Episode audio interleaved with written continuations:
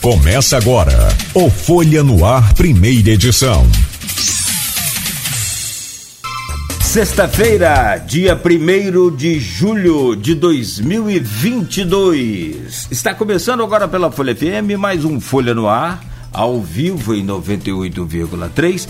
Estamos também ao vivo no Face, no YouTube e no Instagram programa de hoje, como já anunciamos, temos o prazer de receber aqui a deputada federal e pré-candidata à reeleição, Clarissa Garotinho. Clarissa, bom dia, seja bem-vindo. Reforço aqui o que é, a gente já falou. Muito melhor presencial, né? A gente pode trocar uma ideia, conversar, fazer essa entrevista de forma é, é muito mais produtiva. É claro que naquele momento, e não deixa de ser em momento algum, essa modernidade aí do, do online, dessa coisa toda. Bom dia. Verdade. Bom dia, bom dia, Cláudio, bom dia, Luiz, bom dia, Arnaldo. Prazer estar aqui com vocês, presencialmente aqui no Folha no Ar. E estamos prontos aí para esse bate-papo de hoje. Essa coisa de, de radialista é um negócio impressionante. Jornalista chega, ele pega uma caneta e escreve ali no papel, depois ele faz um, um jornal. Radialista, a primeira coisa que ele chega aqui na rádio, quem conhece, pega o microfone e ajeita assim, de forma que a voz estoura lá no do, do, do VU, do, do, do, do, os DBs do VU. Seu irmão a mesma coisa. Também seu pai também, enfim, sua mãe. A gente não teve oportunidade, oportunidade sua mãe e seu pai presencial, mas naturalmente. Mas seja bem-vindo. Deixa eu trazer o bom dia do Arnaldo. Logo a seguir trago do Aloysio e o Aloysio já abre essa pauta com a deputada. E você que nos acompanha no Facebook, vai lá e participe conosco também. Arnaldo Neto, bom dia. Importante sempre, como eu registro, sua presença nessa bancada do Folha no Ar. Opa. Bom dia, Nogueira. Bom dia, Clarissa, Luiz. Bom dia, sobretudo, você ouvinte. Valeu. Aloysio Abreu Barbosa, bom dia. Seja bem-vindo aí a mais um Folha no Ar, nosso Folha no Ar, primeira edição. Bom dia, Cláudio Nogueira. Aqui estou de vantagem. Certamente quem tem menos recurso vocal aqui sou eu. Negócio meu é escrever. Bom dia, Clarissa. Obrigado pela presença. Vamos estar podendo conversar durante três blocos aí. Bom dia, Arnaldo, Beto, hoje mais presente aqui no estúdio. Bom dia, sobretudo você, ouvinte, pelo streaming telespectador do Folha no Ar. Nosso bom dia especial, duas categorias que sempre nos acompanham nesse início de jornada. É, bonito de ver ele na Praça São Salvador, todo mundo sintonizado na 98.3, os taxistas, motorista aplicativo. Enfim, é, Clarissa, vou começar do começo. É, é, ficou é, durante algum tempo entre você via reeleição e até por motivos pessoais você via estadual. E o que parece hoje tudo indica que você vai, vai concorrer mesmo à, à reeleição. Logicamente que demanda, como toda candidatura, ser aprovada e homologada em convenção. Mas é isso mesmo? E como é que foi esse périplo até chegar a essa definição? Olha, de fato, a minha definição política, ela depende um pouco também da definição política do garotinho. Por isso, num primeiro momento, quando o garotinho disse que seria é, candidato a deputado federal, nessa composição eu seria candidata a deputado estadual. E era uma composição que também me agradava, até porque eu tenho um filho pequeno de seis anos de idade, então estar mais presente no Rio de Janeiro, para mim, era algo pessoalmente melhor. Quando as coisas se alteraram e o garotinho foi convidado pelo partido para se lançar pré-candidato ao governo do Estado, é, então houve uma necessidade do partido de fortalecer a chapa de deputados federais. E como nós já temos também dentro do grupo aliado deputados estaduais de mandato na cidade, então o entendimento do grupo era que é melhor que eu permanecesse como deputada federal até pela boa articulação que a gente construiu em Brasília, né? não só com os ministérios, mas também com as parcerias, as verbas que a gente conseguiu trazer para a cidade. Só durante esse período em que meu irmão é prefeito de Campos, eu consegui trazer 80 milhões de reais só para a cidade de Campos, sem falar das outras regiões aqui do norte, noroeste fluminense e do restante do nosso estado. Então, toda essa articulação que a gente conseguiu construir em Brasília nos legitimaram para que a gente continuasse né, nessa pré-candidatura de deputada federal. Então, hoje o cenário é esse. Mas tudo pode mudar, né? É, se custou também você viu o Senado, né? É, o Senado era um desejo meu, pessoal. Eu acho que eu passei por várias esferas né, do legislativo Eu comecei é, politicamente como vereadora na cidade do Rio de Janeiro, é, fui uma das mais votadas. Logo em seguida, me elegi deputada estadual. Hoje eu estou cumprindo o meu segundo mandato de deputada federal. Então eu achava que era o momento de partir para um desafio maior, né? Um desafio de representação do Estado do Rio de Janeiro, até porque eu acho que o debate no Senado ele precisa hoje ser mais qualificado. O Rio de Janeiro merece representantes no Senado que coloquem né, o nosso Estado é, no lugar que ele merece. Então, eu pensava em disputar o Senado. Mas como eu disse, né, como nós temos outros candidatos dentro da própria família, isso acaba tendo que fazer uma composição. O garotinho consolidando a candidatura dele ao governo do estado, essa vaga para o Senado, ela precisa ser aberta para uma composição política que possa ampliar as, as alianças. Clarissa, tem o, o, grupo de WhatsApp do programa, acho que já falamos com você da outra vez, que é do blog Opiniões também do, do Aloysio. E lá, né, esse grupo deixa perguntas aqui para os nossos convidados. É, e uma pergunta para você vem do geógrafo e especialista em estatística, aliás, muito bom, é o jovem William Passos. Ele diz aqui: Bom dia, deputada Clarissa.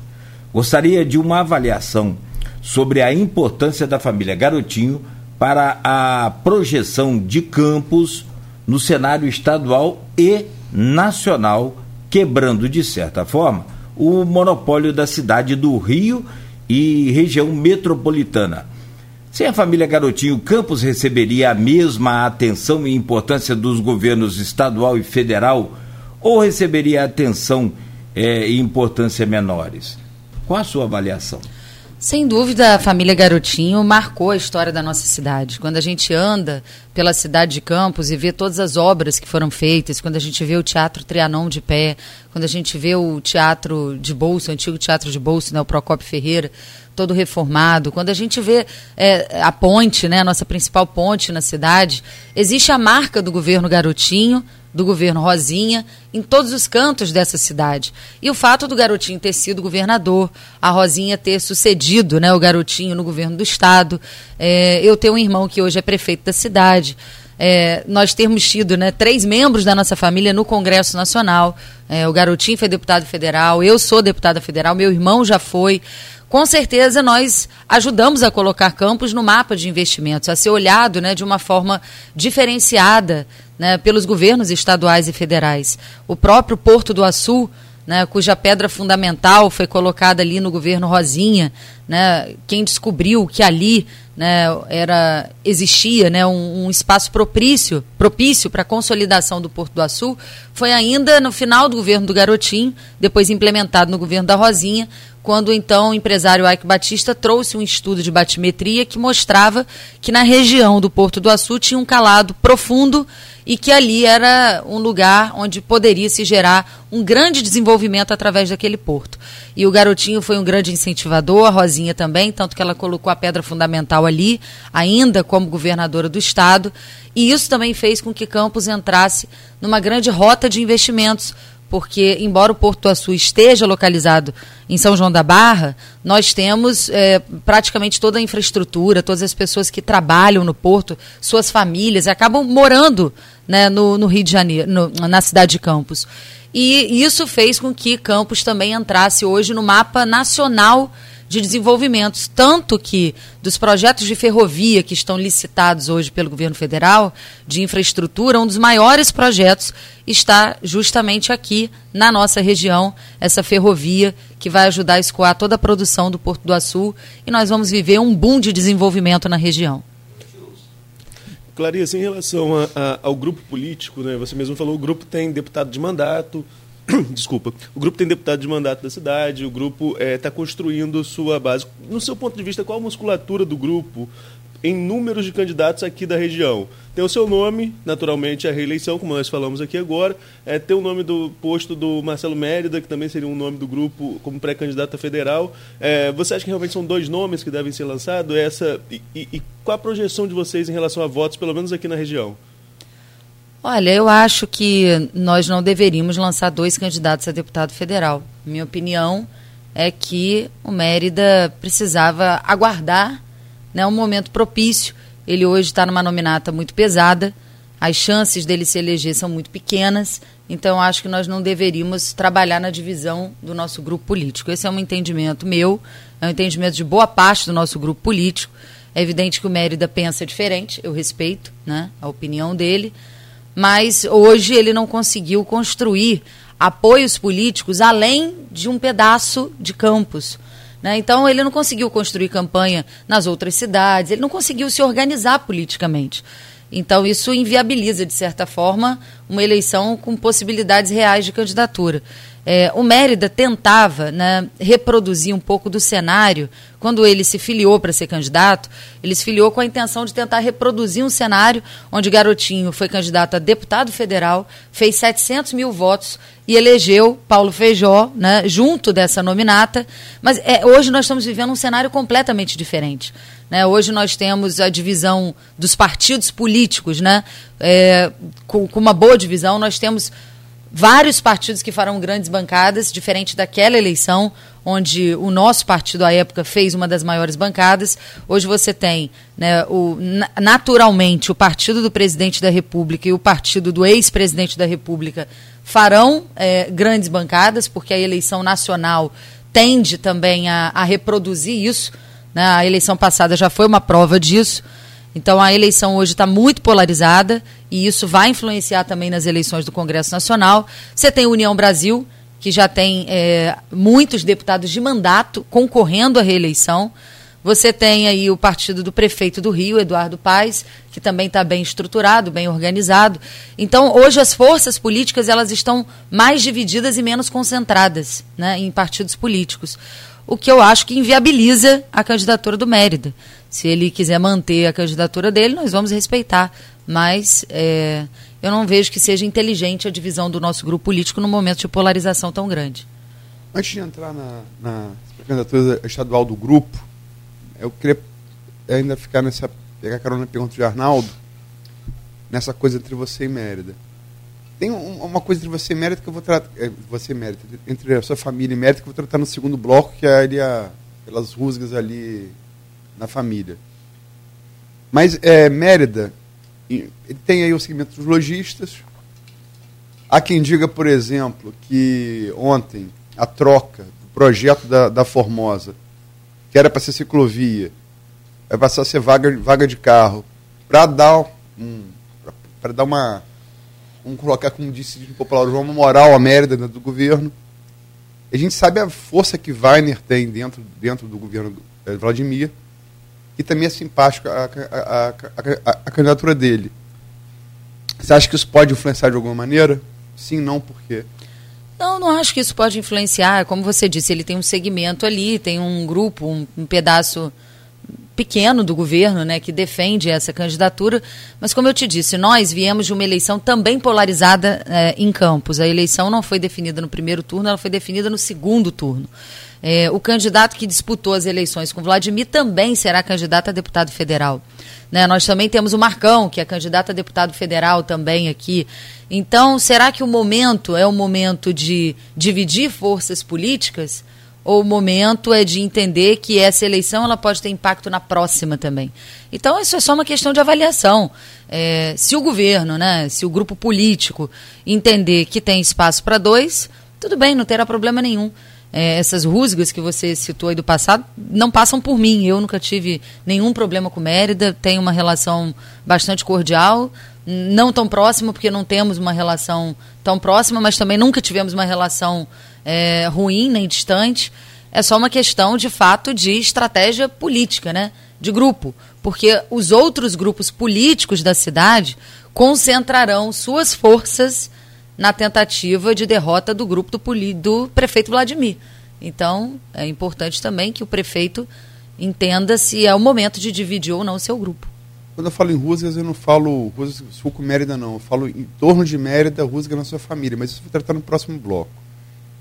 E um passarinho me contou que o seu objetivo é fazer aqui 50 mil votos em campos para federal. É isso mesmo? O objetivo é esse? Não, eu não tenho essa meta, não.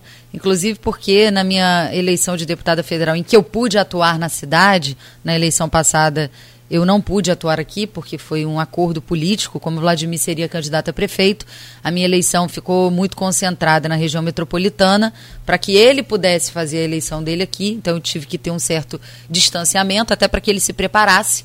A gente entendeu que até para ele ser prefeito de Campos era importante que ele passasse por esse processo de ser deputado federal, de ter né, é, capacidade de circular em Brasília.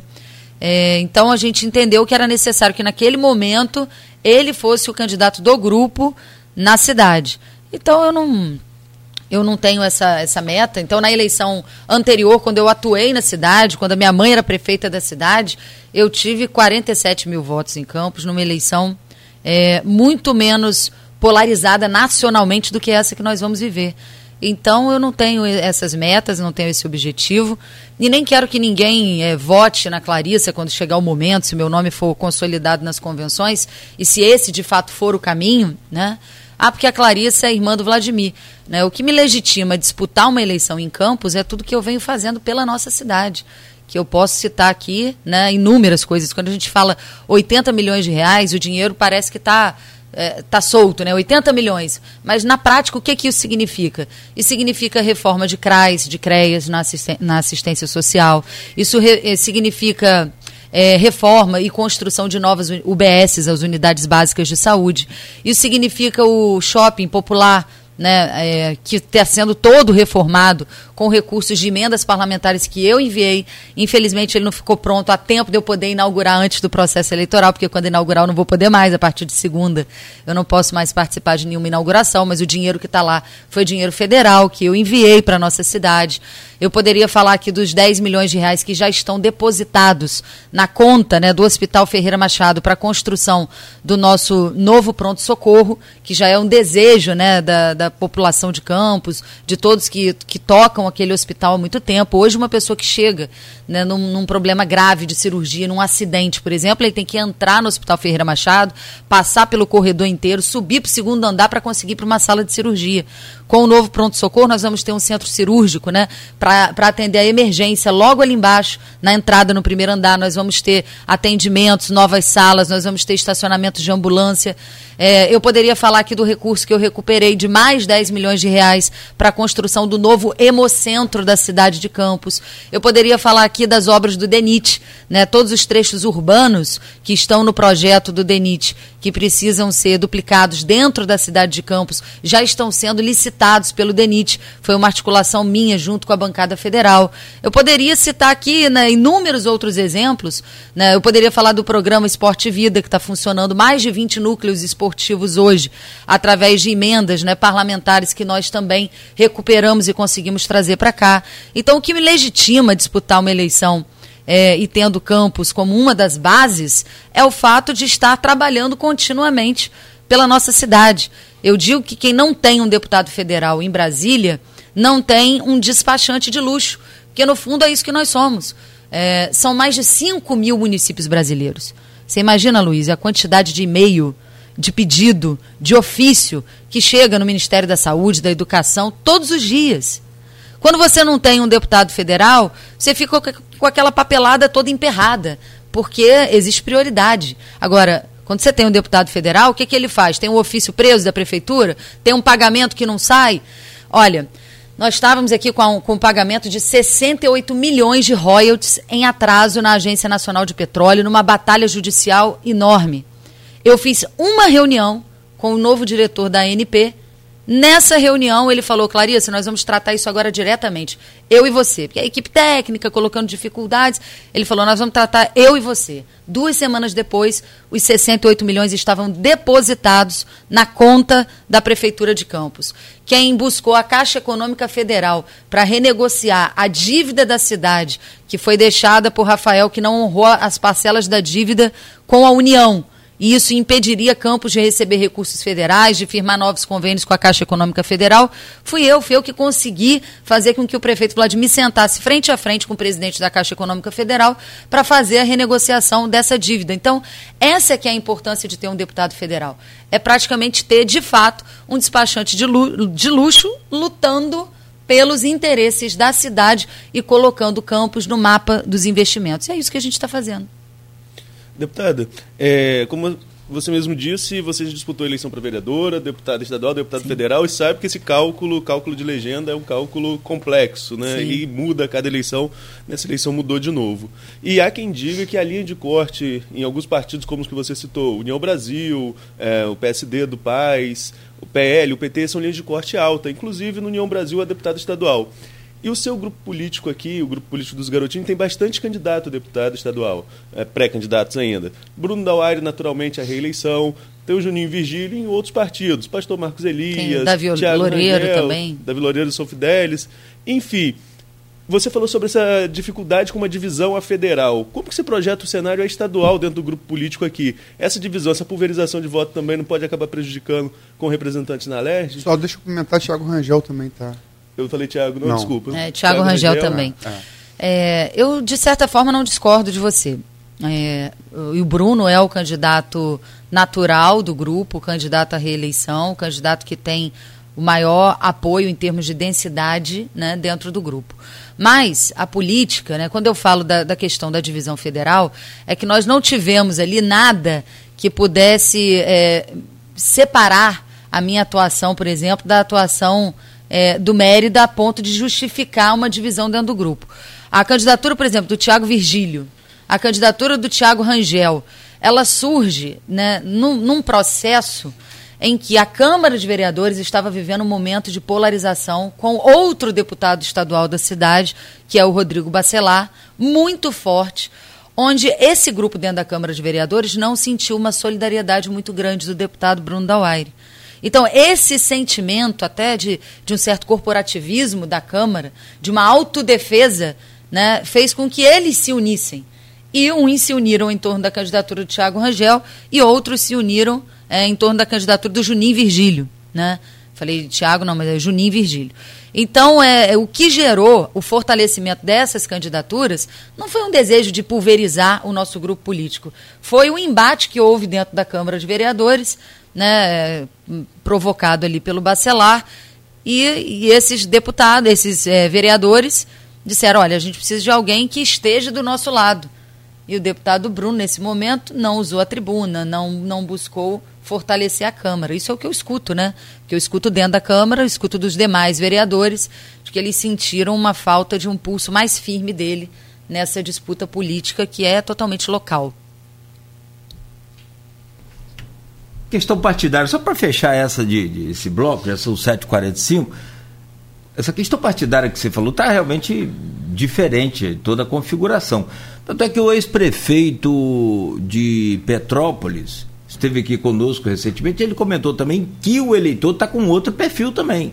Ele não quer aquela novidade, porque meio que ficou apavorado aí com o que aconteceu nas últimas eleições, em alguns casos, como por exemplo o estado do Rio, com Wilson Witzel. Sobre Bruninho da Wire, Bruno da Wire. O partido dele também é, é pesado, é legenda forte, alta. Você acha que. Mas era natural, era natural que a dobrada majoritária dele, né, fosse comigo. Ontem mesmo nós fizemos juntos, ele não estava na cidade, mas o pai dele, Betinho da Wire, participou junto comigo de uma reunião de prestação de contas do mandato dele e meu, né, com várias lideranças que estarão junto conosco ao consolidar essas campanhas, né, essas candidaturas. E é, nessa, nessa reunião a gente ah, veio buscando o entendimento de que para que essa dobrada funcionasse, os dois teriam que estar no mesmo partido. Até porque se nós não estivéssemos na mesma coligação, isso dificultaria a nossa dobrada no nosso material de campanha. Né? Imagina se ele está num partido que está numa coligação fora, eu sou a principal dobrada dele na cidade né? E aí, como é que ia ficar esse material de campanha, Ministério Público, TRE? Então, tinha que fazer tudo casado e para isso a gente precisava estar no mesmo partido. Vou te pedir licença rapidamente, Arnaldo, a Luísa, você que nos acompanha, aliás, muita interatividade aqui no Face também.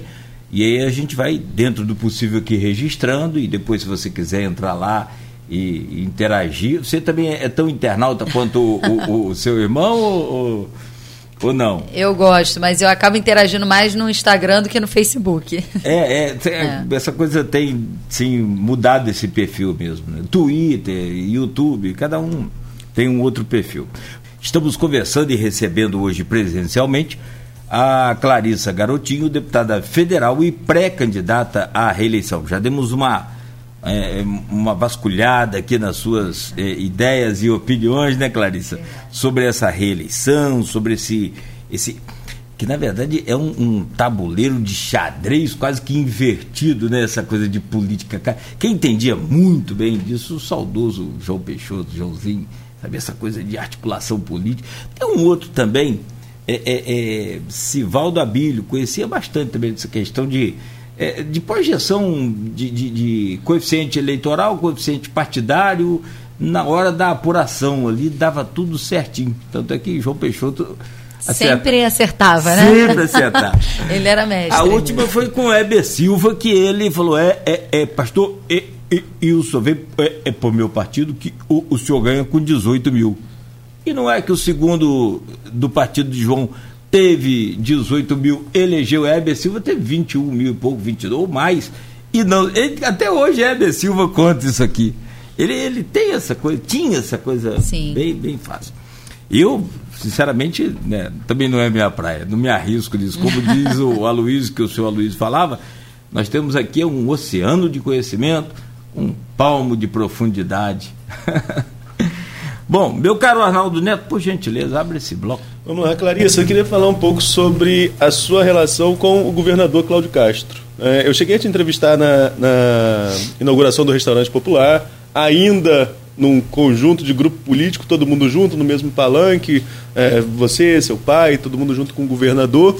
E hoje, evidentemente, existe um racha entre parte do grupo e o governador. O prefeito até fala que vai esperar um pouco a questão das definições eleitorais para depois se posicionar em relação à pré-candidatura do Castro à reeleição. Queria saber como que se deu esse processo de afastamento da deputada Clarissa com o governador Cláudio Castro. Olha, é natural que quando alguém está assumindo né, o cargo, você dê um crédito, um voto de confiança. O Cláudio era um vereador inexpressivo na capital, que se elegeu com uma quantidade pequena de votos, é, puxado ali né, por, por uma votação imensa. Na época, coincidentemente, ele estava afiliado no PSC, que era o partido do Carlos Bolsonaro, depois ele saiu né, o, do PSC e acabou sendo eleito. Quando o Witzel decidiu ser candidato a governador, ninguém acreditava na eleição do Witzel. Como é que um cara que tinha 1%, vindo do Espírito Santo, venceria as eleições para governador no estado do Rio de Janeiro. E é evidente que o fato de terem tirado o garotinho no meio do processo eleitoral foi o que abriu o caminho para a eleição do Witzel, porque ele, inclusive, não estava desempenhando bem nas pesquisas, o garotinho estava indo para o segundo turno, né? e aí, quando houve aquele momento ali que tiraram a candidatura do garotinho, o Witzel disparou, é, em, também em função do apoio que recebeu do, da família Bolsonaro, que não vinha se posicionando na eleição até aquele momento. Bom, depois, Witzel assume, seis meses depois, ele se lança candidato à presidência da República. Né? Ele, ele briga com aquele que o ajudou a se eleger no Rio de Janeiro, no cenário mais improvável do mundo. Não apenas briga, como começam disputas políticas no Ministério Público Estadual e culmina né, no fato de que o Witzel acabou desviando recursos enviados pelo governo federal para o combate à pandemia. Então, ele caiu. E ele ia cair. Era natural que ele fosse cair. Esse era um processo que, que já estava acontecendo, que já estava em curso, inclusive né, é, pelos órgãos que, que o afastaram do mandato, e, obviamente, seria confirmado pela Assembleia Legislativa.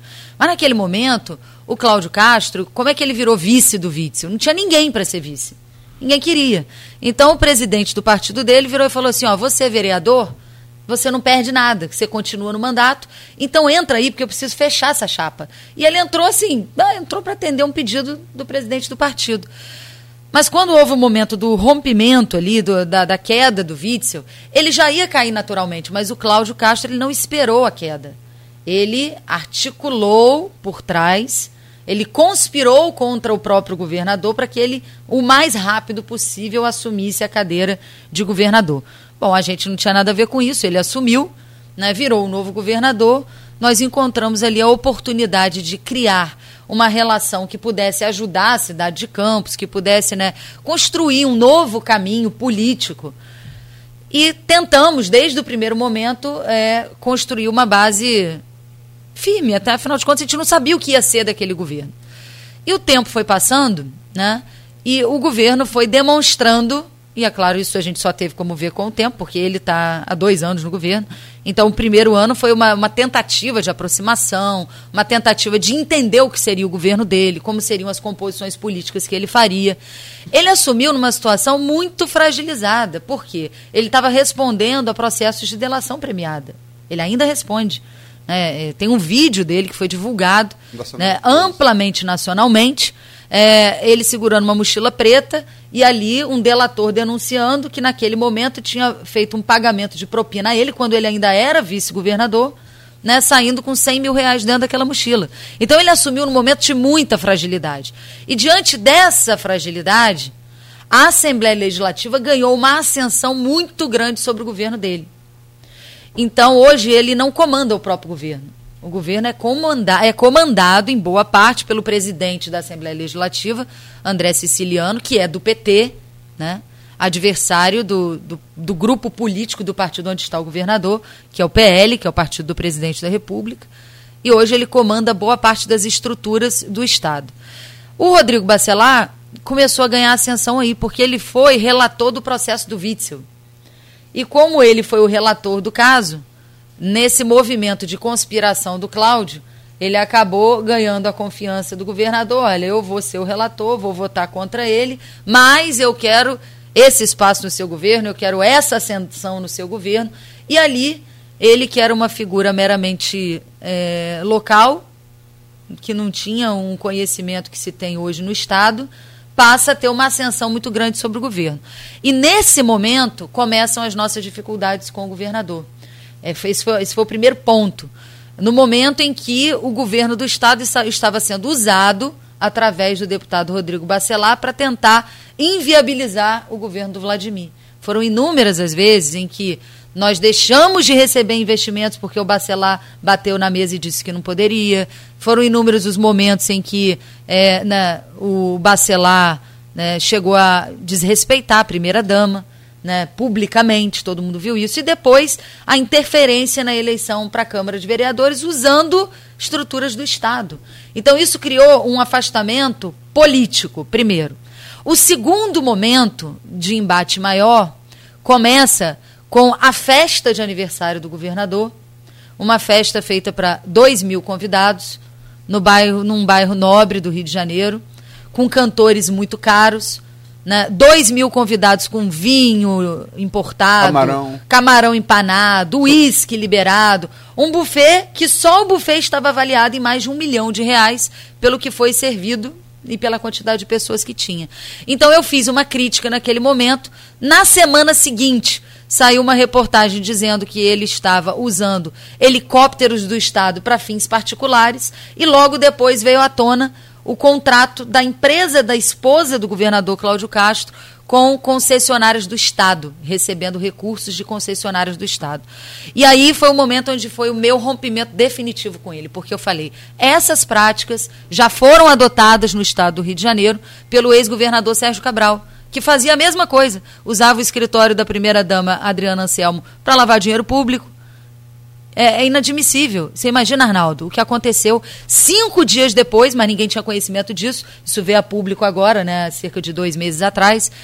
É, cinco dias após o Cláudio Castro assumir o governo do estado do Rio de Janeiro, a esposa dele abre uma empresa em nome dela, no endereço que eles moravam, e começa a prestar consultoria para receber dinheiro de concessionários do Estado. Exatamente a mesma prática que era adotada no governo do Sérgio Cabral. Então, a farra do guardanapo, equiparada, né, a farra que aconteceu lá no aniversário, com esse buffet caríssimo. E eu falei, bom, se é para ser isso, eu prefiro não compactuar com isso. Porque a gente já viu esse filme, a gente sabe como começou e como terminou. Olha, eu não, eu não culpo quem foi na festa, porque quando você recebe um convite, você não sabe o que, que você vai encontrar pela frente. Ele recebeu um convite, foi até o local, nem demorou na festa. Vladimir não ficou nem 10 minutos na festa. Ele cumprimentou o governador e foi embora. Ele não sabia o que ele ia encontrar ali. Ele foi convidado para um evento. Quem é convidado não sabe o que vai ver pela frente. Né? Então, ele cumprimentou o governador e foi embora. Ele não é responsável pelos atos do governador. Não, não falei que ele é responsável, falei que ele foi. Sim, ele foi porque ele recebeu um convite, que eu também recebi, mas eu não fui. Ele chegou lá, viu do que se tratava, cumprimentou e foi embora. Bom, esse é o racha com o governador. Mas desde que eu me entendo aqui com. Como jeito não, mas com cobertura de, de Câmara Municipal e de política em Campos, é, sempre existiu rixa com os bacelar. A gente gostaria de ouvir um pouco de você sobre essa questão. Isso desde quando o Bacelar foi vereador, o seu Marcos, né, o pai, foi vereador, presidente da casa. Ele teve uma vez um negócio de 50 reais, eu me lembro, cheguei àquela Câmara, tá Marco Bacelar com as notas de 50 pendurado na gravata, e por aí vai. E depois veio a, a eleição agora por último, onde o, o filho Marquinhos Bacelar ganhou a eleição, o Rodrigo ganhou antes para deputado. Sim. E vocês, naturalmente, mantiveram é, essa rixa. Aí veio a eleição de Vladimir, que só foi para segundo turno. Imaginamos aqui num, numa possibilidade assim, de não havendo o candidato do Rodrigo, talvez poderia ser decidida no primeiro turno. O Rodrigo teve participação importante nessa questão, e aí também ali teve provocações de, de campanha, o que é natural. É o que não, a gente não, não gosta e não aceita é passar dos limites, evidente. Mas é, daí veio a eleição para presidente da Câmara, que eu acho que onde foi que azedou a coisa toda entre o grupo do Vladimir, daí naturalmente o seu, o seu grupo, o grupo dos garotinhos, com os Bacelar. E ali a coisa pegou para valer. O Marquinhos ganhou a eleição, né, depois foi anulada. E por último, aí já com o, o caldo azedo, foi entornado lá no, no, no Parque Saraiva. Estou tentando fazer um, é. um apanhado assim bem curto, senão a gente faz um programa disso. No Parque Saraiva a coisa pegou para valer. Tanto é que houve quantos alunos? Cinco, quatro, quatro princípios de, de tumulto. Teve que o pessoal da segurança, o pessoal da, da Polícia Militar intervir para não. Né, os clima, o clima acalmar um pouco ali naquela, naquela reunião. Como que você vê essa rixa? Como que você vê essa é, forma beligerante de, de debate, de, de, de, confronto entre vocês? E o que, que isso prejudica, na sua opinião, toda a região nossa? Olha, para dizer a verdade, eu sempre fiquei um pouco afastada dessas rixas locais, né? Essas questões aí entre Vladimir, Rodrigo Bacelar. Eu nunca participei muito disso, até porque é, as minhas pautas sempre foram mais pautas estadu estaduais, pautas nacionais. Né? Eu sempre me preocupo muito mais em fazer do que ficar nesses debates políticos que eu considero menores. É, Para você ter uma ideia, até esse momento em que o Rodrigo Bacelar fez uma crítica muito desrespeitosa à Tassiana, minha cunhada, que é, que é a esposa de Vladimir, se Bacelar passasse na minha frente, eu não sabia quem ele era. Então, é, eu não participo muito dessas rixas locais, entende? É, eu sempre fiquei muito mais nesses debates de plano estadual, nacional, de trazer investimento, de fazer projeto na Câmara, de buscar articulação fora. Então, mesmo quando ele ficou assim, eu, eu lembro dele ali sendo relator do processo do Witzel, mas não era uma pessoa nem que eu tinha contato. Eu cheguei a encontrar com ele num evento antes disso tudo aí. Aí ainda brinquei com ele, oh, você quer o bacelar e tal. Aí ele pediu para tirar uma foto, a gente bateu a foto. Então, assim, é, essa disputa ela existia aqui, mas eu não fazia parte disso. Mas é evidente que quando você tem uma interferência na Câmara de Vereadores, porque todo mundo sabe que nenhum prefeito governa sem a Câmara, você precisa da Câmara para aprovar os projetos. E não é normal uma cidade ficar numa situação em que a Câmara não consegue fazer reunião por três meses. Não é normal né, você ter polícia dentro da Câmara de Vereadores vereadores puxando arma dentro da Câmara de Vereadores. Então a situação se tornou insustentável. Isso tudo era uma tentativa de inviabilizar o governo do Vladimir. Aí sim, nós tivemos que nos posicionar politicamente. Clarissa, eu falei no primeiro bloco a gente tocar no segundo, a coisa de, de Mérida, e era além da, da pré-candidatura dele. É, ao que consta, e isso eu apurei à época, teve a, a, sua mãe se manifestou, né? É, no Facebook, colocou Vladimir, você chegou onde está, com carimos garotinho, não precisa dar os olhos verdes, e aí eu comecei a apurar o que houve. né? Parece até Shakespeare. Aliás, né? o único da família que teve os belos olhos verdes. Né? Essa, essa chance eu não tive.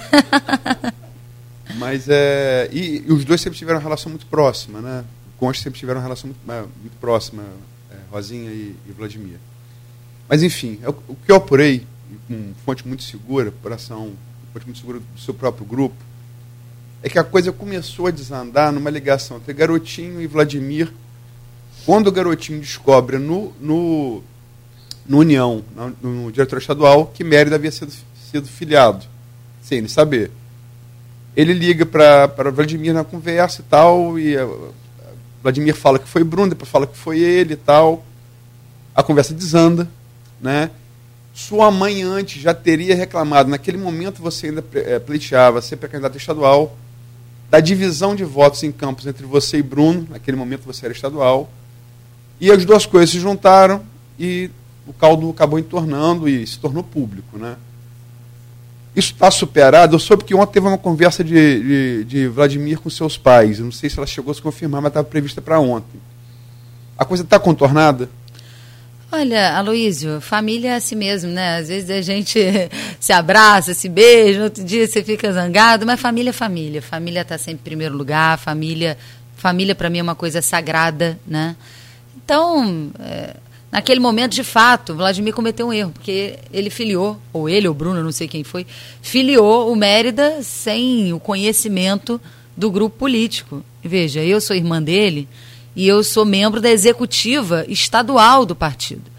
Então, Vladimir é prefeito de Campos, mas se ele quiser ter voz ativa dentro do partido, ele tem que se posicionar e tem que se filiar no partido. Ele hoje está sem partido político. Então, partido político funciona assim. Você precisa participar, você precisa estar afiliado para você poder ter voz ativa dentro do partido. Então houve ali um desentendimento ali, né? mas que já está tudo superado. Família, a gente, a gente se abraça, a gente se breja, né? É assim mesmo, acaba brigando, depois faz as pazes. É, faz parte de toda a casa, né? Acontece nas melhores famílias. Mas isso você pode ter certeza que está absolutamente superado, né? Nós temos assim algumas visões políticas diferentes. É natural. Vladimir ele tem, ele é prefeito de Campos. Ele precisa equilibrar pratos e fazer um jogo de cena que eu não preciso fazer e que não me proponho a fazer, principalmente em relação ao governo do estado, né? Então eu tenho a liberdade política de me posicionar que talvez ele na condição de prefeito não tenha. E isso às vezes traz alguns embates, é natural. É, nós não podemos aqui, por exemplo, mentir. Né? Quando eu digo o seguinte, olha, tudo bem, é, quer parceria com o governo do Estado, mas que seja uma parceria real, seja uma parceria para valer. Né? Porque o, pre, o, governador do Estado, em promessas, ele prometeu 700 milhões para Campos, mas efetivamente Campos não recebeu nem 300 milhões. Parece muito para quem não entende de orçamento, nossa, 300 milhões, mas é, em termos de comparação, do orçamento do Estado, o que outras cidades receberam. O que Campos recebeu foi o equivalente a cidades com 20 mil habitantes. Nós temos 600 mil. Então, que frutos essa parceria de fato está rendendo né, para a cidade de Campos? Então, existe muito discurso, existe muita promessa, mas a prática de parceria ela não é tão real assim. É, você falou família, lembra a, música Titãs, né? Família, família, cachorro, gato, galinha, almoço junto todo dia, nunca perde essa mania. Mas é isso mesmo, é verdade. É, mas está superado essa, essa, reunião de Vladimir com seus pais ontem, ela ocorreu e foi. Eu soube que eles tiveram uma reunião, mas eu não participei porque eu estava aqui eu em sei, Campos, eu sei, né? Eu, eu tive reuniões ontem aqui, então ele estava no Rio, eu estava aqui, a gente não teve oportunidade de conversar sobre isso. Vamos lá, candidatura de garotinho a governador.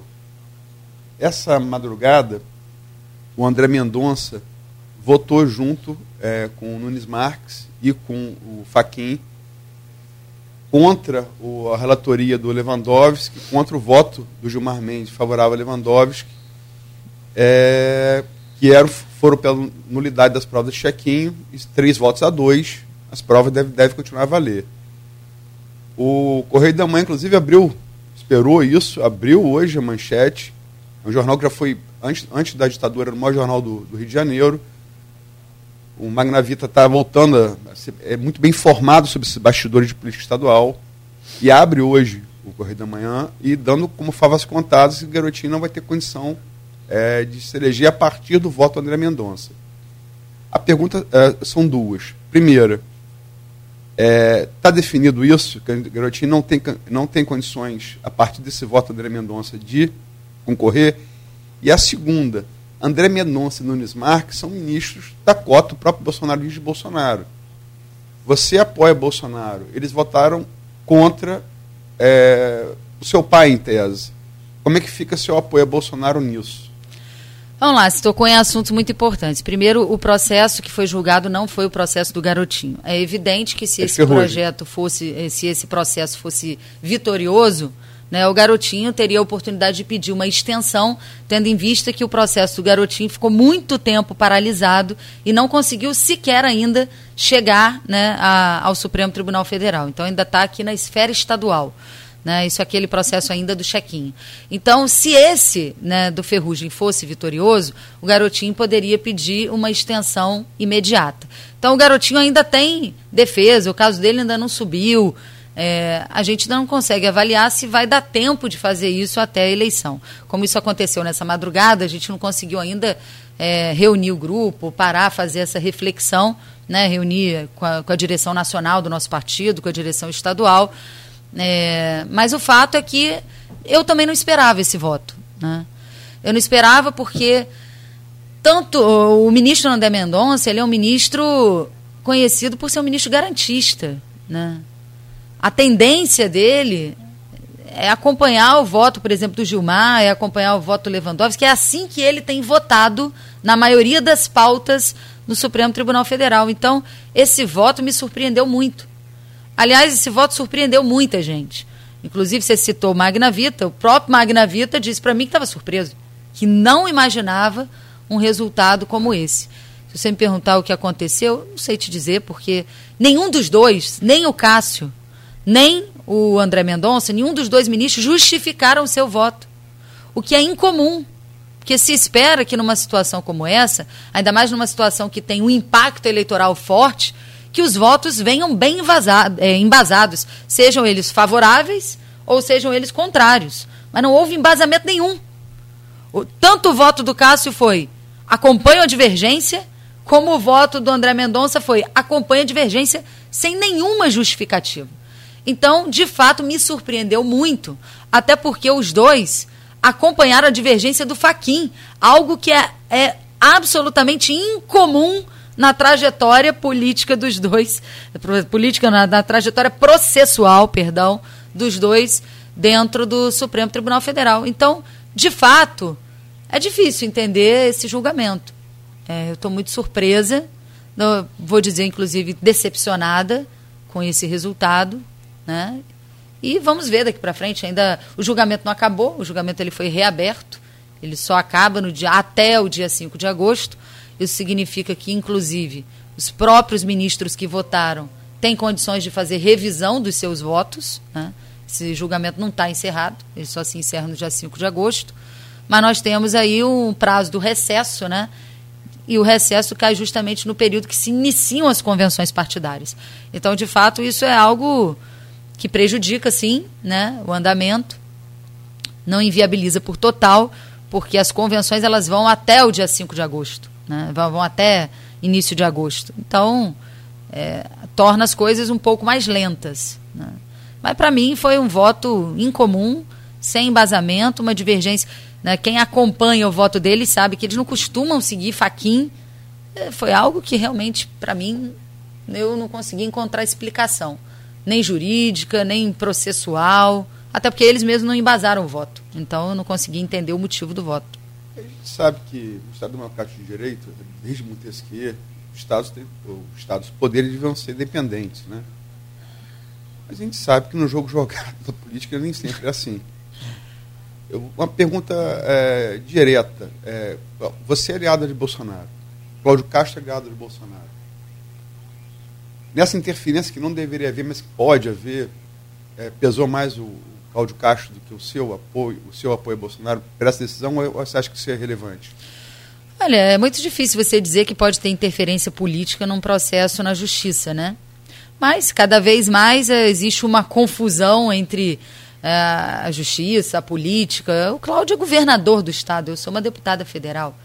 É, eu não vou dizer que teve interferência do presidente nisso, mas é, eu posso dizer que o Cláudio trabalhou incansavelmente todos os dias. Ele tem, ele tem muito receio da candidatura do garotinho, porque todas as pesquisas mostram que o Cláudio ele cresce no antifreixo, né?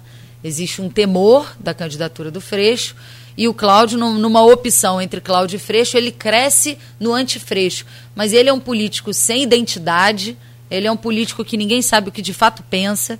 Ele é um político dúbio, com um pé em cada canoa. O partido dele, que tem a base de deputados bolsonaristas, faz a campanha Castro-Bolsonaro, mas o governo dele faz a campanha Castro-Lula. Então ele dá uma entrevista, por exemplo, no maior jornal da capital e diz: "Eu sou Bolsonaro, mas eu não vou criticar o Lula". E depois ele abraça o senador do PT e diz: "Meu senador", sendo que o partido dele tem o Romário, que é o candidato a senador do Flávio Bolsonaro. Ele tem uma postura muito dúbia, uma postura muito desleal. Inclusive, eu acho, né, na minha avaliação política, é muito ruim até para o presidente Bolsonaro que ele só tenha um palanque no Rio, porque na verdade hoje ele tem meio palanque. Hoje o Bolsonaro ajuda muito mais o Castro do que o Castro ajuda o Bolsonaro. Se você parar para pensar do lado do Lula, você tem o Felipe Santa Cruz, que foi presidente da OAB, que vai fazer campanha para o Lula. Você tem o Freixo fazendo campanha para o Lula. Você tem o Rodrigo Neves, ex-prefeito de Niterói, que embora esteja no partido do Ciro Gomes, né, ele vem do PT, ele tem uma trajetória e vai apoiar o Lula, talvez no final já do primeiro turno ou, ou no segundo. Então, e ele tem, o Bolsonaro ele tem meio palanque no Rio de Janeiro. Ele tem o palanque do governador dividido. Por quê? Porque o governo do Cláudio está altamente contaminado pelo PT. Então, você vê, a Secretaria de Cultura trabalha para o PT, a, a, parte antiga da SEDAI, né? A SEDAI foi vendida, mas ficou. A, a empresa antiga continua como estrutura do Estado. Ela trabalha pelo PT é, setores da Secretaria de Meio Ambiente, da Secretaria de Fazenda, a Secretaria de Obras e Infraestrutura, todas elas trabalham para o PT, fazendo a campanha nos bastidores. O Cláudio Castro ele tenta utilizar o método de eleição do Pezão. Qual foi o método de eleição? O Pezão tinha o palanque oficial Pezão e Dilma, e o governo trabalhava né, um pedaço do governo, bem menor do que hoje tem, o Cláudio ele trabalhava o Aezão, que era o Aécio com pezão. Então ele faz um grande arco de aliança, destrói os seus adversários e faz campanha nos dois palanques presidenciais. O Cláudio está reproduzindo isso. Ele está tentando tirar todos os adversários do caminho, fazer um grande arco de alianças e tocar a campanha partidária Cláudio e Bolsonaro e a campanha de governo Castro e Lula. É complicado, né? Podia fazer um. um Agora. Eu sei separar as coisas, né? Não, embora, eu... embora eu não apoie o Cláudio Castro, eu mantenho o meu apoio ao presidente da República. A gente vai né? chegar nisso no, no, próximo bloco, só para terminar isso, para não perder o, o, foco do seu pai, a precandidatura do seu pai. É, é, inegável, todas as pesquisas apontam isso, todos os analistas dizem isso. Ele tira votos, Cláudio Castro. Você falou e isso. E do é Freixo também. A pesquisa mostra que ele tira voto dos dois lados. Mas ele, é, ele, ele é muito mais temido por Cláudio Castro do que por Freixo. Ele é. Enfim. É, e também, esse passarinho que assoviu algumas coisas, me contaram que seu pai está com muita munição. E a gente conhece o estilo do seu pai, né? Em relação ao governo. É fato, isso é, pode ser usado em campanha, pretende ser usado em campanha? Olha, quando você se torna a única voz de oposição, então, digamos assim, tem duas pessoas hoje que fazem oposição forte ao governador do estado. Uma sou eu, que sou deputada federal, e aí junto né, entra a representação da, da família Garotinho. O Garotinho começou a receber muitas informações quando nós tivemos a coragem de dizer que as práticas estavam se repetindo e se tornando as mesmas práticas do governo do Sérgio Cabral. A deputada Alana Passos, que inclusive é uma deputada bolsonarista, né, e que ela também é opositora do Cláudio Castro. O que, que acontece? Quando você é oposição, para onde vão as informações? Vão para a oposição. Né? E olha, de fato, quando a gente olha por dentro ali o que tem, o garotinho já deu algumas pistas aí essa semana.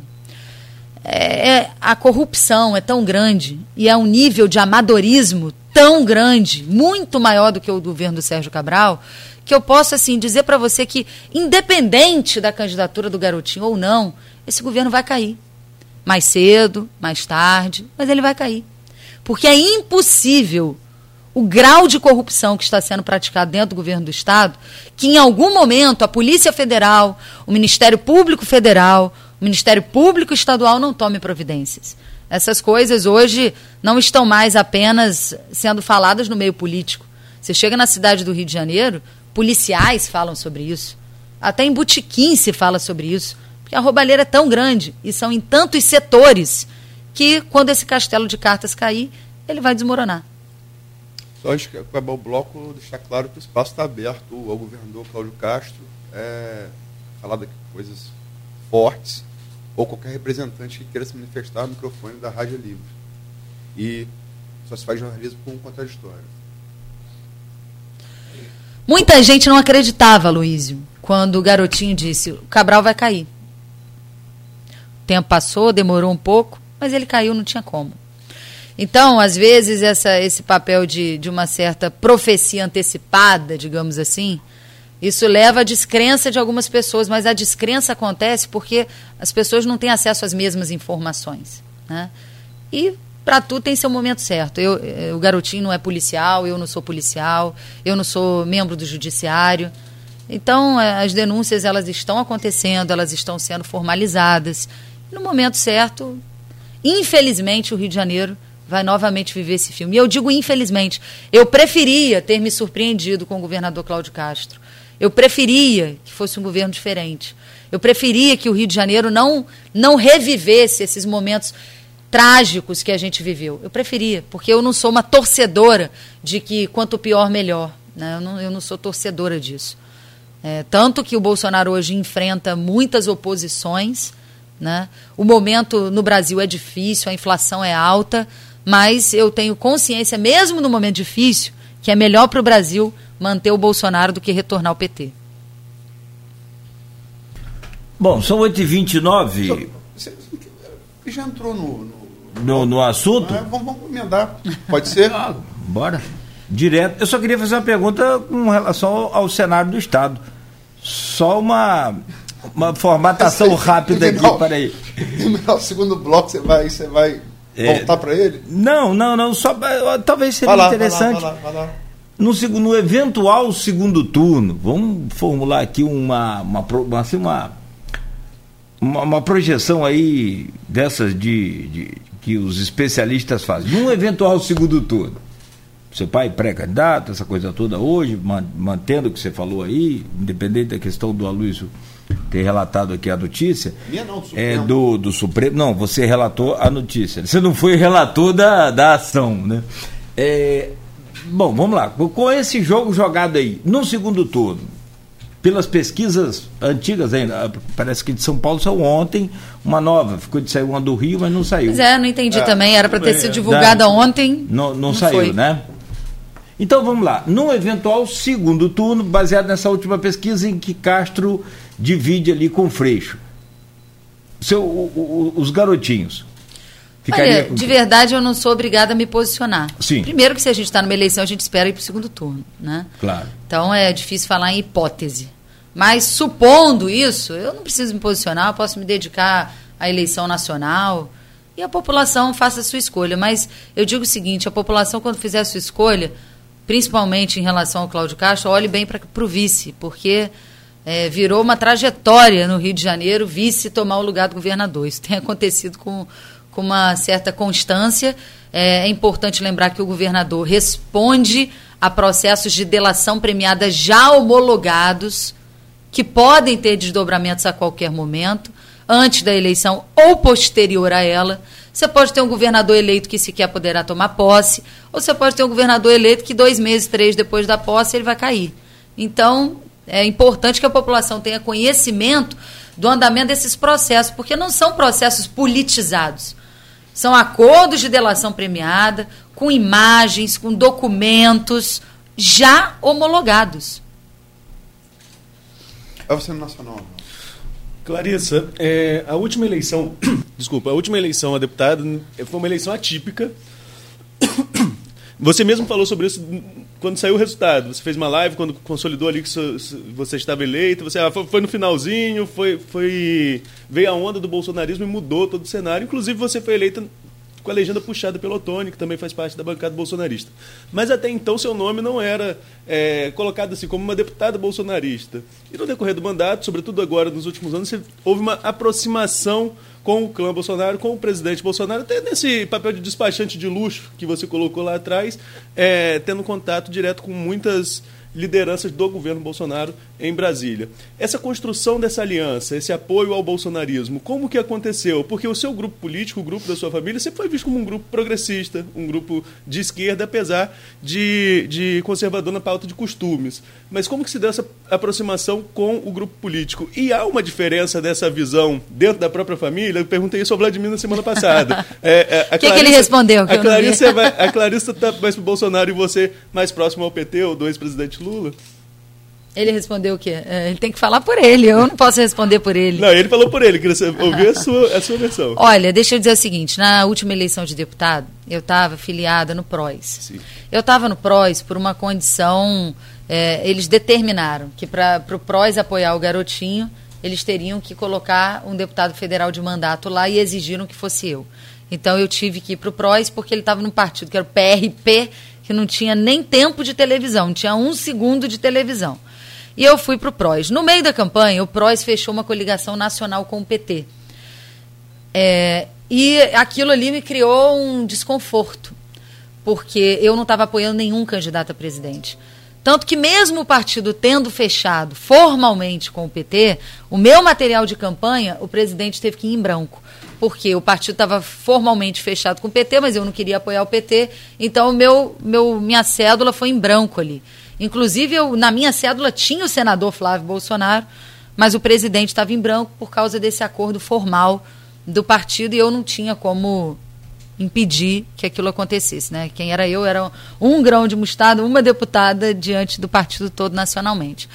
Quando eu assumi o mandato, eu tive um embate com o Bolsonaro, e foi o único que eu tive até hoje, que foi na reforma da Previdência. Ali, né, esses valores trabalhistas falaram mais alto, é, inclusive porque o próprio Bolsonaro, quando era deputado federal, é, ele era contra essa reforma da Previdência. Um dia a gente até, depois que a gente se aproximou mais, a gente teve a oportunidade de conversar sobre isso. E eu falei com ele, poxa, a gente começou mal, você mandou logo para a Câmara um dos primeiros projetos, a reforma da Previdência. Poxa, eu lembro que você era contra. Ele falou, Clarice, eu não te julgo, eu sei que ali você bateu em mim, mas eu realmente era contra, mas eu sentei aqui, eu vi que era necessário fazer. E, e o que me chamou a atenção, Arnaldo, foi que logo depois que a reforma da Previdência foi aprovada, os deputados mais vinculados à esquerda diziam assim na Câmara: ainda bem que ele fez. Porque ele fez a maldade, quando a gente assumir, a maldade está feita, porque teria que fazer de qualquer forma. E aí aquilo eu falei, puxa vida, né? As pessoas não estão falando por convicção. Então, peraí, vamos olhar isso aqui direito, vamos pensar como é que é. E aí, durante a pandemia, né, eu comecei a, a, entrar um pouco nesse debate porque eu via muita gente né, que estava perdendo seus empregos, muitos negócios estavam né, fechando, comércio, indústria.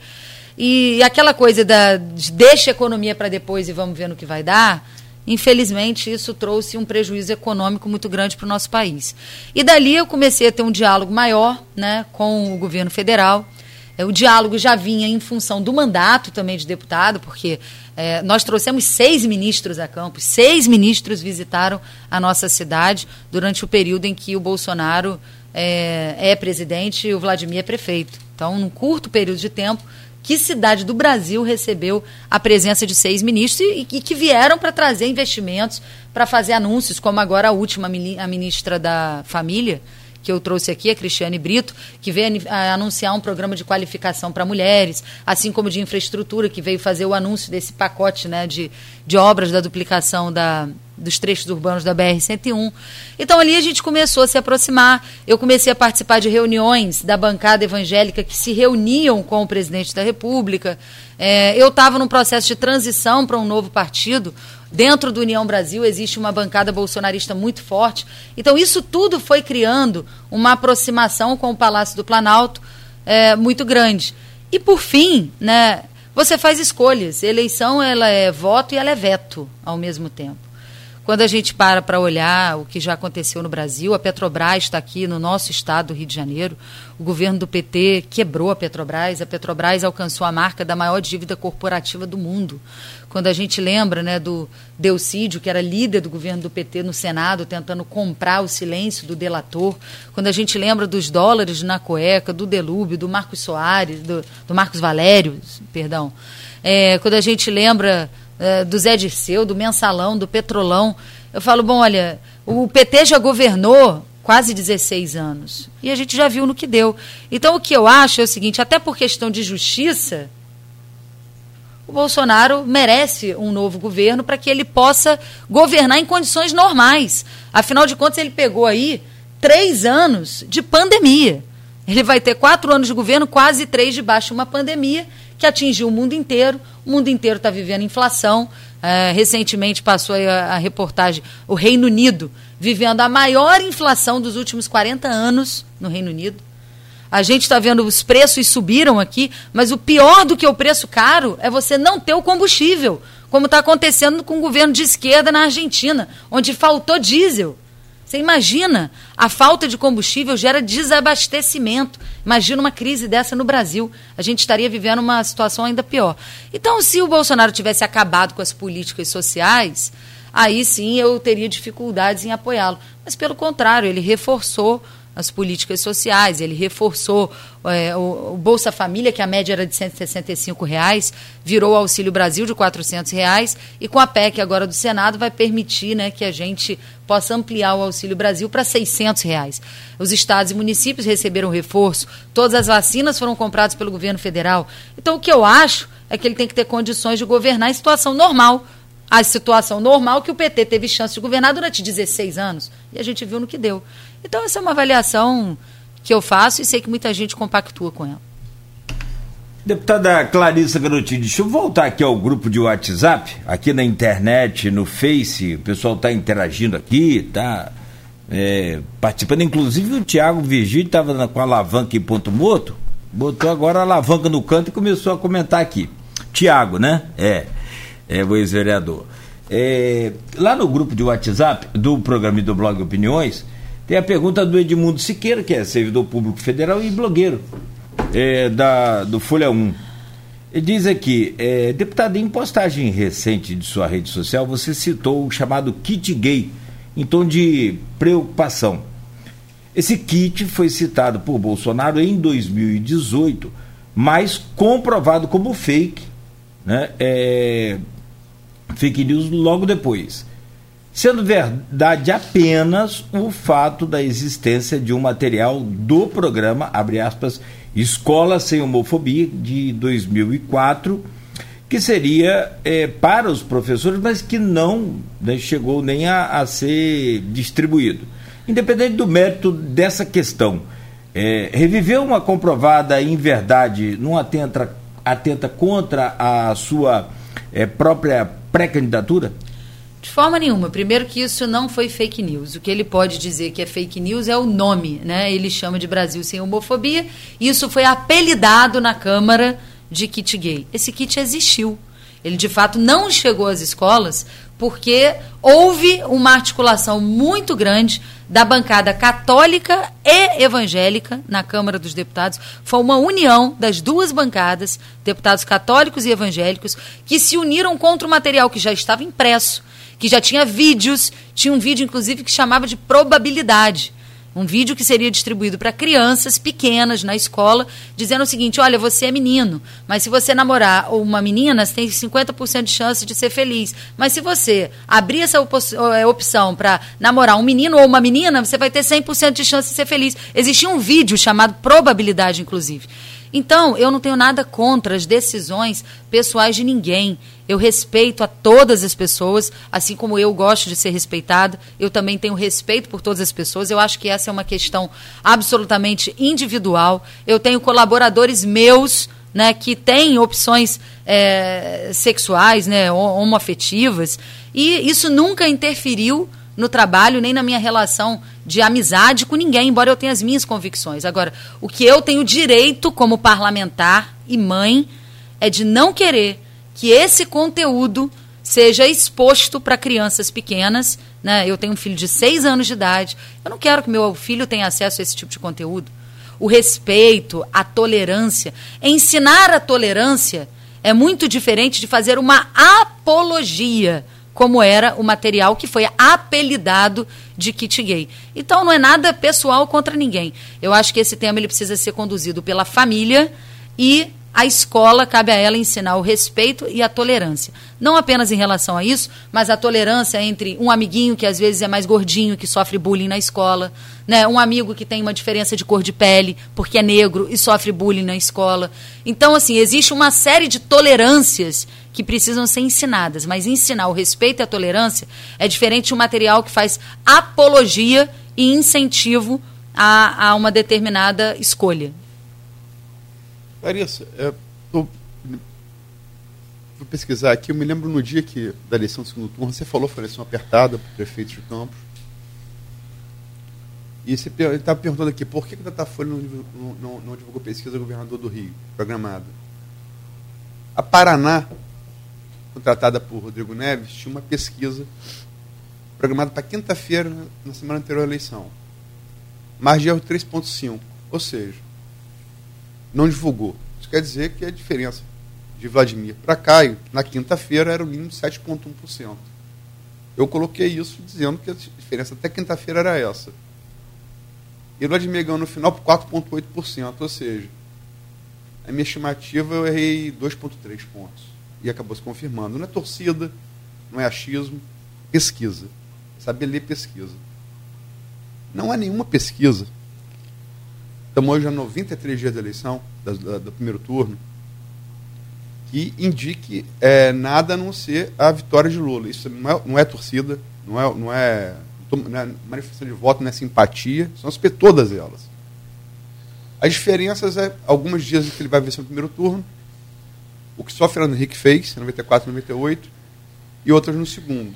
Onde Bolsonaro, pela taxa de rejeição, vai, vai instituto, instituto a instituto, vai de 60 a 50, é aritmética, é, isso é aritmética. Você, 50% mais um no segundo turno. Você tem 50% de rejeição ou mais, você não tem chance de vencer a eleição dos turnos. É, você, é, é, o, o, que, que você, é, em que, que você aposta assim, é, racionalmente para acreditar que isso pode ser virado nesse pouco tempo que tem até a eleição? Eu acho o seguinte: primeiro é pesquisa que é feita com antecedência, e para nós, que, é, que somos políticos, que somos jornalistas, parece que não existe uma antecedência. Mas a grande maioria da população está nem aí para eleição. Sabe nem quem é candidato a deputado, quem é candidato a senador, quem é candidato a nada. Se tem outros candidatos além de Lula e Bolsonaro, ninguém está prestando atenção nisso. O eleitor, cada vez mais, ele toma a decisão dele na última semana da eleição. Então, uma pesquisa que você fala com quase 100 dias de antecedência é uma antecedência muito grande para a maioria dos eleitores. Essa decisão ela vai acontecer lá na frente. O Brasil ainda quer assistir o debate na televisão entre Lula e Bolsonaro. O Brasil ainda quer assistir a chamada terceira via. O Brasil quer ver isso. O Brasil é, vai esperar até o último momento para tomar sua decisão, como aconteceu na eleição do Witzel. O Witzel ganhou a eleição na última, na última semana. O Harold de Oliveira, que era senador, que até cinco dias antes da eleição não aparecia, ele estava em quinto na pesquisa. Quando abriu a urna, ele ganhou a eleição para o Senado. Ele chegou em segundo lugar, o Flávio foi o primeiro, ele foi o segundo. Ele aparecia em quinto, cinco dias antes da eleição.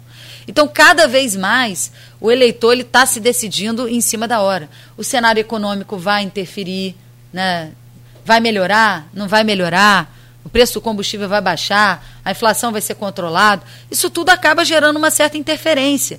Né? O Bolsonaro ele apanha todo dia. Quando a campanha efetivamente começar, o PT também vai ter que enfrentar as suas contradições. Agora, pesquisa com antecedência, eu me recordo do Palocci, quando deu uma, fez uma das delações do Palocci, ele disse claramente que o PT pagou para comprar pesquisa, para influenciar resultado. Porque quando você cria um clima de que vai ganhar, vai ganhar e vai ganhar, o próprio Eduardo Paes É, ele criou um clima de que aquela onda que a gente vai ganhar, que a gente vai ganhar, ele perdeu por uma diferença gigantesca do Witzel. Mas nas pesquisas que eram divulgadas, parecia que não era tão grande. Agora, olha que coisa inexplicável. Na última eleição que o Garotinho disputou para o governo do Estado, a pesquisa de boca de urna, isso sim é incrível, porque pesquisa com antecedência, o eleitor pode mudar o voto. Ele pode mudar o voto até na hora. Tem gente que decide o voto ali, na fila, indo votar. Agora, a pesquisa de boca de urna, o cara já votou. O Ibope fez uma pesquisa de boca de urna, com mais de 5 mil entrevistas. Normalmente, a média é de 1.200, né? Quando faz uma entrevista muito grande, são 2 mil pessoas. 5 mil entrevistas de boca de urna e tinha dado o garotinho 10 pontos na frente do Crivella. Quando abriu a urna, o Crivella ficou 0,1 0,01 pontos na frente do garotinho, uma diferença ínfima de votos. 10 votos ele reverteu numa pesquisa já de boca de urna. Então isso é uma coisa muito complicada, sabe? Tanto esse negócio de pesquisa, como essa questão de urna eletrônica. Todo mundo fala assim: "Ah, mas você se elegeu pela urna eletrônica". Ué, existe outra forma de se eleger? Eu posso concorrer avulso hoje? Não posso. Eu, para concorrer, tem que ter um partido político. Muita gente defende, por exemplo, candidatura avulsa. Mas a regra é tem que ter partido político. Então, para você concorrer, você tem que ter partido político. Existe outra forma de você ter voto se não for para urna eletrônica? Não tem. Então, se você quer ser candidato, você tem que se submeter ao sistema que nós temos hoje, que é um sistema não auditável. O problema não é a urna ser eletrônica, o problema é ela não ser auditável. Nenhum país do mundo Nenhuma democracia séria tem um sistema de urna eletrônica como o do Brasil. Você tem três países no mundo com economias assim inferiores, com democracias totalmente instáveis que adotam o mesmo sistema, três países no mundo. Então, realmente, assim, essa questão de auditoria da urna, me diz o seguinte, qual é o prejuízo? Você vai lá, vota, né? Tem um vidro ali na sua frente, você aperta, aquele papel sai como se fosse um ticket, você olha, vê se está de acordo com o seu voto e você aperta de novo para ele cair automático numa urna. Você não vai tocar no papel. E você tem um mecanismo de auditoria. Hoje você não consegue auditar. Parece, às vezes, que é assim, Clarissa, poxa, mas hoje é tudo eletrônico, é celular, é isso, é aquilo. Mas a gente está falando de democracia, a gente está falando de, da população ter a garantia de que o seu voto, que é o maior instrumento da democracia, seja respeitado. Então, se esse sistema é tão bom, por que, que ele não é adotado nos Estados Unidos? Por que, que ele não é adotado em países com, com muito mais tecnologia? O Brasil não é o supra-sumo em tecnologia. Os países com tecnologia altamente avançadas não adotam o nosso sistema. Por quê? Então, assim, são essas discussões, sabe? É, a pauta de valores, é a pauta da liberdade, é o fortalecimento da democracia. Essas são discussões que o Brasil vai ter que enfrentar, querendo ou não, cada vez mais. Que isso faz parte do amadurecimento da democracia, no Brasil e no mundo. Você está em política há quanto tempo? Tanto estudantil? Olha, eu comecei com 24 anos e completo 40 amanhã. então, de mandato, né, são quase 16 anos. É, eu comecei em 89. 20, não, 25, né, que é a minha eleição. Eu nunca vi alguém 15 anos. que falasse assim, ah, pesquisa, vota na urna. Eu nunca vi essa pessoa vencer a eleição. Nunca vi. Pode até acontecer, mas eu nunca vi. Eu nunca vi. Você viu, você... Nunca viu o quê? Alguém falar, ah, questionar pesquisa e falar assim, é, a frase famosa eleição na urna. Eu nunca vi esse pessoal ganhar eleição. Nunca vi. Pode até ter, pode até, até ter mas eu não os conheço. E é, a mas segunda, eu te dei exemplo. Eu te dei o exemplo do Vítor, eu te dei o exemplo voto, do Haroldo de Oliveira. Não, a Datafolha apontou o Vítor, sim. Pontuou ele crescendo, o Haroldo nunca crescendo. foi pontuado. E é, o voto é auditável, sim. O voto eletrônico é auditável, sim. Tem um boletim de urna, né? Que... Olha. É auditável, sim, inclusive pela Polícia Federal, é auditável, sim, por todos os partidos, você sabe disso. É impossível. O mecanismo de auditoria que você diz é o seguinte: cada partido ele tem direito de indicar fiscais para a sessão para pegar o boletim de urna. Você acha que com mais de 5 mil municípios brasileiros, municípios, 5 mil municípios, a quantidade de locais de votação, nenhum partido político consegue indicar fiscais para todas as urnas do Brasil. Não consegue. Agora me explica, por exemplo, as eleições no Rio de Janeiro, Costuma acontecer isso. Você viu na, naquela eleição, por exemplo, que eu estou falando, que deu essa diferença de 10 pontos, eu me lembro que já tinha aberto as urnas do Brasil inteiro. E a do Rio de Janeiro não. A do Rio de Janeiro foi abrir quase 9 horas da noite. O Merval Pereira, inclusive, né, comentarista da Globo, ele chegou a dizer o seguinte: olha, é, não sei o que está acontecendo, mas o garotinho está disputando essa eleição aí, essa demora em abrir as urnas do Rio de Janeiro, isso vai acabar até gerando uma desconfiança do resultado eleitoral. Então, vem cá, se, se, o sistema é tão fácil. Agora, o problema é que é o seguinte: o sistema ele não é totalmente eletrônico. Na hora que você faz a transmissão de dados, você precisa de gente para fazer. Então você pega aquilo, você faz a transmissão de dados, você faz a totalização que vai pro, da, da, dos locais para o TRE, depois você faz a, transmissão de dados do TRE para o TSE, depois você faz a totalização. E todas as vezes em que foram testadas as urnas, né, encontraram falhas. Todas as vezes.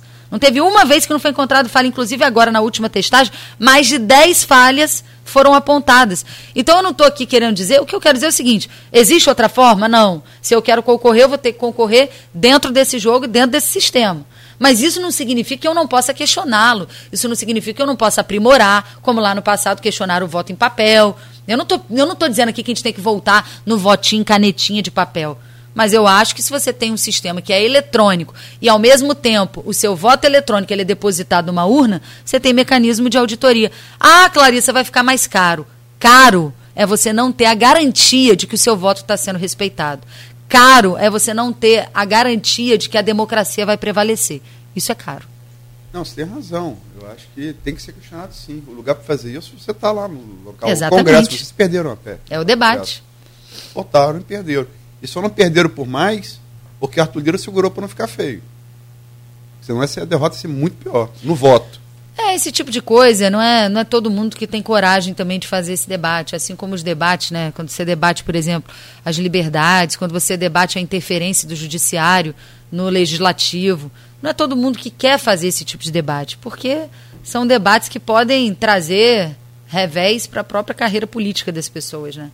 Mas eu sinceramente, eu hoje não tenho nenhum tipo de apego ao cargo. Eu acho que política é missão. Se você entender que você tem uma missão a cumprir, se você entender que você pode contribuir, faz sentido você ter um cargo.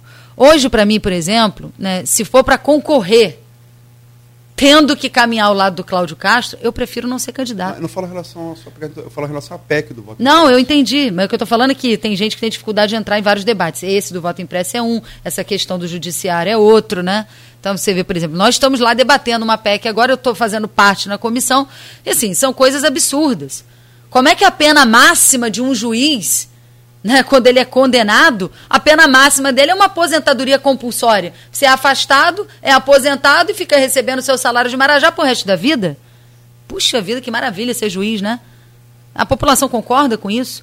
Então, quando a gente vê assim um certo movimento, eu não faço nenhum tipo de movimento contra as instituições. Eu acho o seguinte: se a gente não tem instituições e instituições fortalecidas, a gente vive uma anarquia.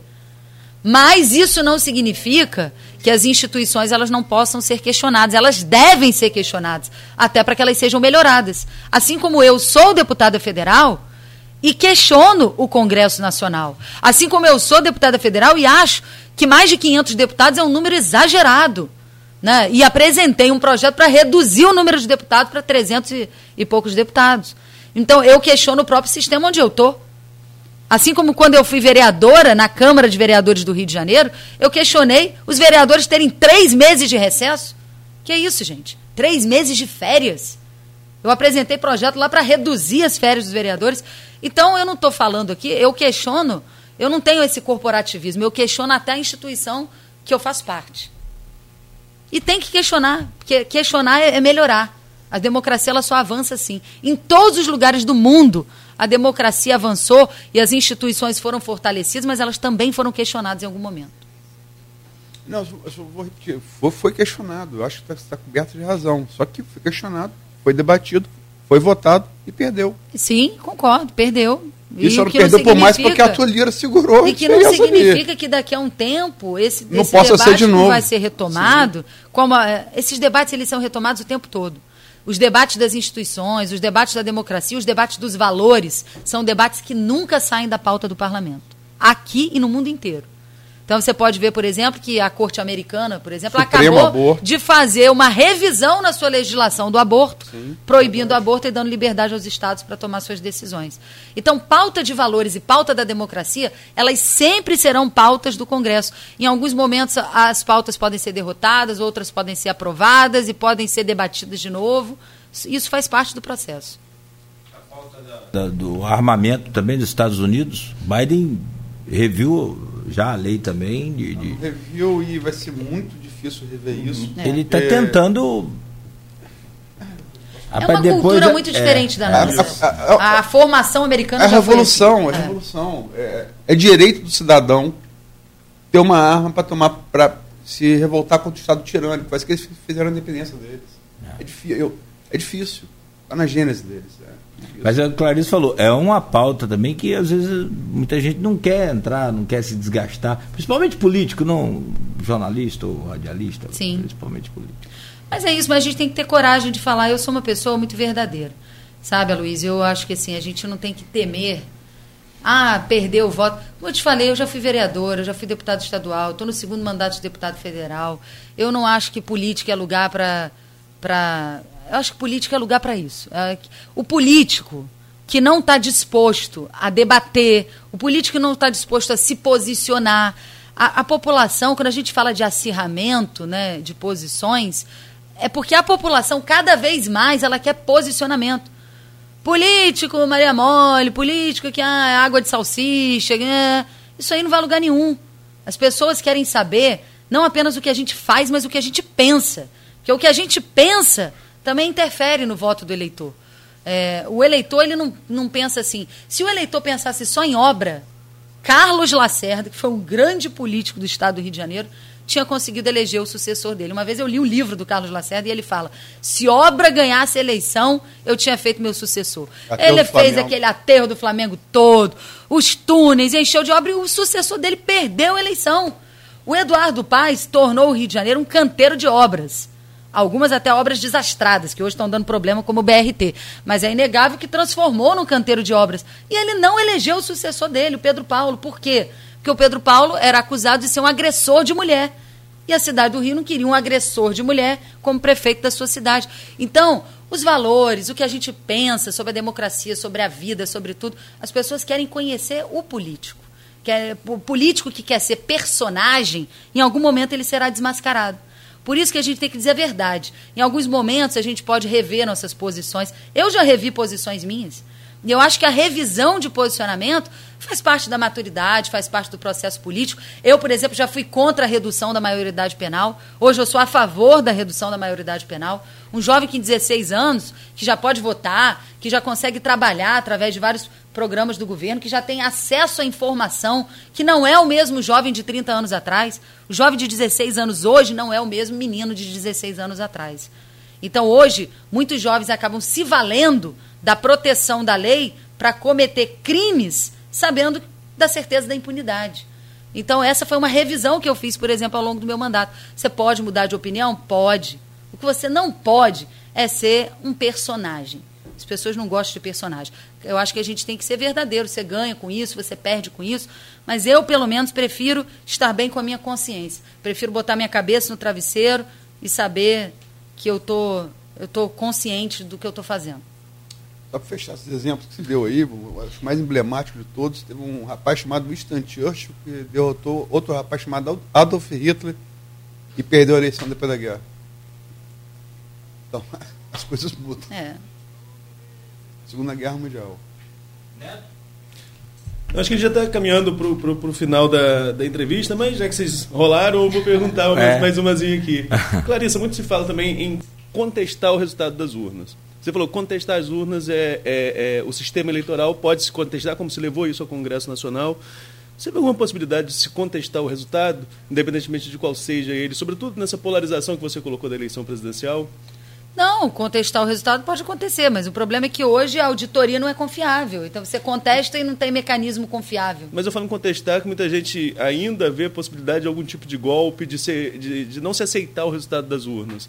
Você, hoje, mais próximo ao bolsonarismo, já ouviu alguma coisa em relação a isso? Acho que há alguma possibilidade disso? Olha, eu acho que muita coisa é mito de fato, entendeu? Você imagina o seguinte: aquela multidão que estava em frente ao Supremo Tribunal Federal nos atos de 7 de setembro. Quem teria conseguido impedir se aquela multidão quisesse ter invadido o Supremo Tribunal Federal? Eu não estou aqui dizendo que tinha que fazer, não, não tinha que fazer.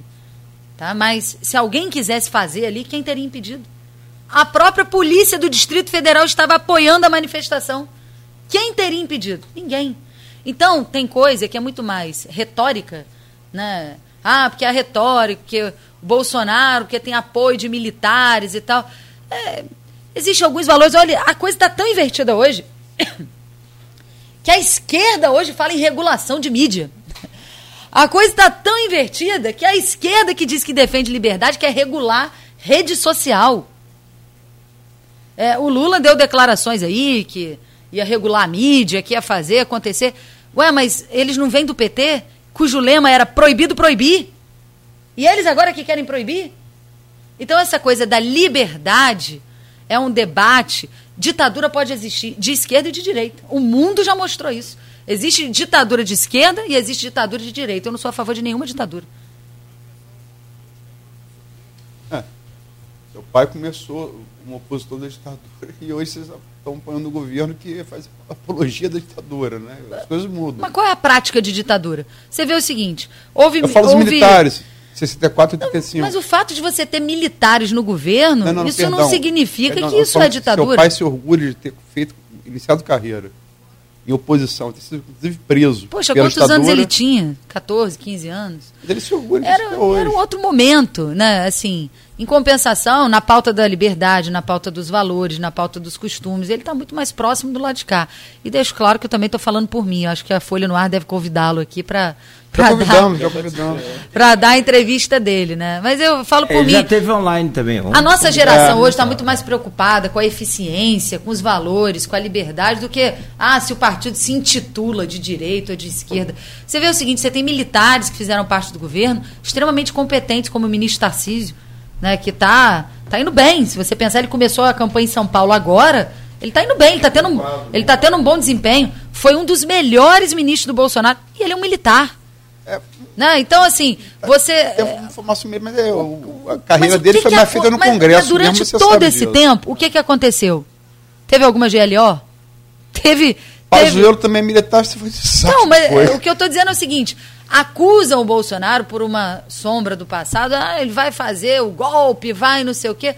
Mas o fato é o seguinte: a Polícia Federal está aí, investigou o ministro Milton, né, que tem o direito aí de se defender até porque é uma prisão preventiva, mas não houve interferência do governo, que é um governo que tem muitos militares, nem na atuação da Polícia Federal. Segundo a Polícia Federal, houve sim. Então, é isso é questão de se investigar para saber, mas segundo a Polícia Federal, houve sim interferência do. Não, do o que eles estão dizendo é que pode ter havido uma, um comunicado: olha, sim. deve haver uma busca e apreensão, né?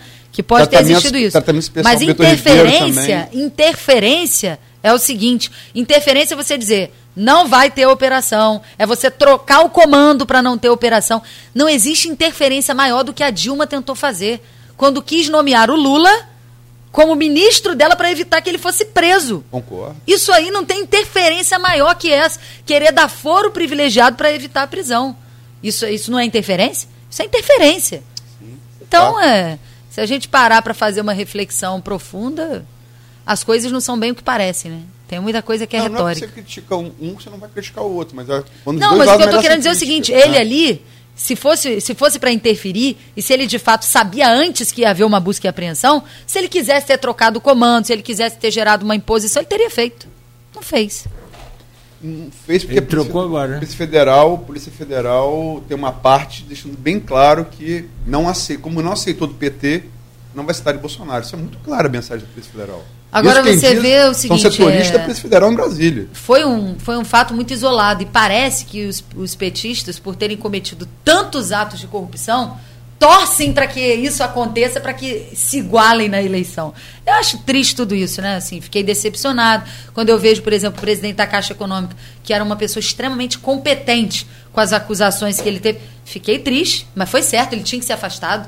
O cara estava sendo acusado de assédio sexual, várias mulheres ali, né? Então, assim, ele, ele tinha que ser afastado e ele foi afastado. Clarice, você está feliz com isso? Não tô. Não, ele pediu para sair. E Sim. pediu pra sair. Sim, mas é. Ele foi afastado. É uma forma elegante dele sair, né? Concorda? Olha, eu, eu tô saindo. Agora, quando você fala, por exemplo, ah, mas teve privilégio. Olha, ninguém teve mais privilégio do que Sérgio Cabral. Aliás, o Ministério Público deveria investigar os privilégios que Sérgio Cabral tem na prisão. Que outro dia ele foi numa audiência, ele chegou lá, to- chamou atenção, foi até nota de jornal isso, que ele chegou lá todo marombado, todo sarado, com uma cor, todo bronzeado. Gente, que privilégio ele está tendo. Para chegar lá bronzeado desse jeito, né? Já tiveram os escândalos aí dos camarões que chegavam lá dentro, do quartinho secreto que ele tinha para receber, né? É, Então, assim, Lá desse negócio de camarão, seu irmão quase engasgou com o camarão lá no, lá no Castro por causa disso, com essa postagem. não, o que eu tô dizendo é o seguinte, E privilégio. Bolsonaro também teve problema com o camarão. Uma coisa eu posso te garantir, garotinho não terá problema com camarão porque ele é alérgico. Ô, ô, Clarissa, como você é comunicadora nata, né? Você. A gente falava aqui também sobre essa questão de teatro, o teatro que você falou, o Procopio Ferreira, o teatro de Busca, que é o teatro é, da, da raiz, né? O artista raiz. Você sabe que eu já me apresentei, né? É isso que ficamos na dúvida. O Vladimir confirmou que você. Sim. Parece que você se apresentou lá. Eu Parou. fiz duas apresentações ali, foi quando eu era mais nova, né? Ah. É, uma foi os Saltimbancos e outra foi a Aurora da Minha Vida. Todas dirigidas pela Lenha, Maria Helena, né? Depois virou é, madrinha de Vladimir, já falecida. Ah, legal. Eu apresentei duas peças ali. É, e essa coisa. Grande Leninha, grande Leninha. Lena, Lena. Ah, pô, figura para cultura de campos, é, importância tremenda. Assim como meu padrinho também, Osório. Osório, Osório, Osório. Morava de Campos Soares, infelizmente está tá, tá conosco. Capique também, aí gente vai ficar falando aqui. Ive Carvalho, grandes figuras.